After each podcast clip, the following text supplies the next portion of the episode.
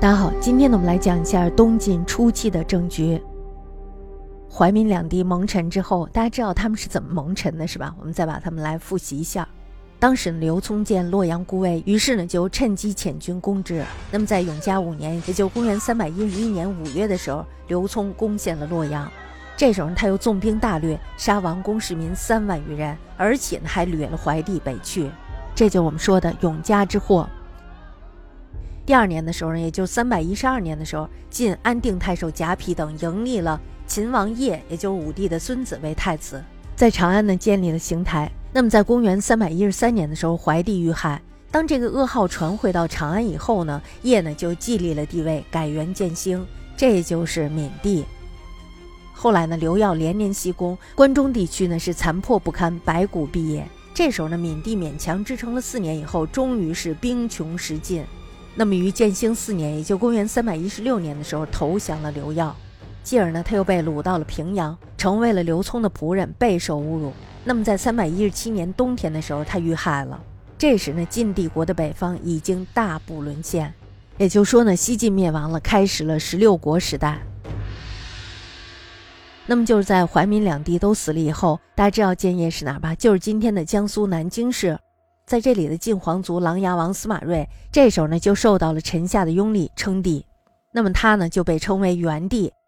历史上称元帝以前的晋呢为西晋，元帝以后的晋呢为东晋。从此以后呢，晋氏偏于江左，与北方的胡族国家形成了对峙。司马睿呢是司马懿的儿子琅琊王纣的孙子，在宗室当中呢，他算是一个远支，地位呢也不是很重要。那么在八王之乱的时候，他属于东海王越的一党，但是呢未曾参加过什么战事。那么在惠帝末年的时候，东海王越呢就以他为平东将军，让他镇守下邳，也就是今天的江苏邳县东。怀帝的时候，他就接受了王导的建议，去镇守建业。建业大家知道是孙吴的帝都，江南的财富呢是非常雄厚的，曾经支持孙吴独立长达数十年之久。而八王之乱与胡族的叛变呢，也都很少波及到这一地区。因此呢，就非常适合成为一个建立新政权的基地。司马睿呢，这时候也非常看好这个地方，于是呢，就在这里独立了，展开了一个新的局面。他呢，以王导为谋主，而且呢，特别的信任他。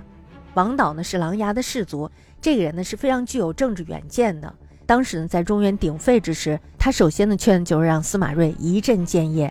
为什么要到这儿来啊？就因为这儿安稳。司马睿到了江南以后呢，是人心浮动。大家知道，当地的土著还有豪族呢，他们都不想归附这个司马睿。为什么呀？就是因为他们已经舒服的太久了，是吧？不想让人管着。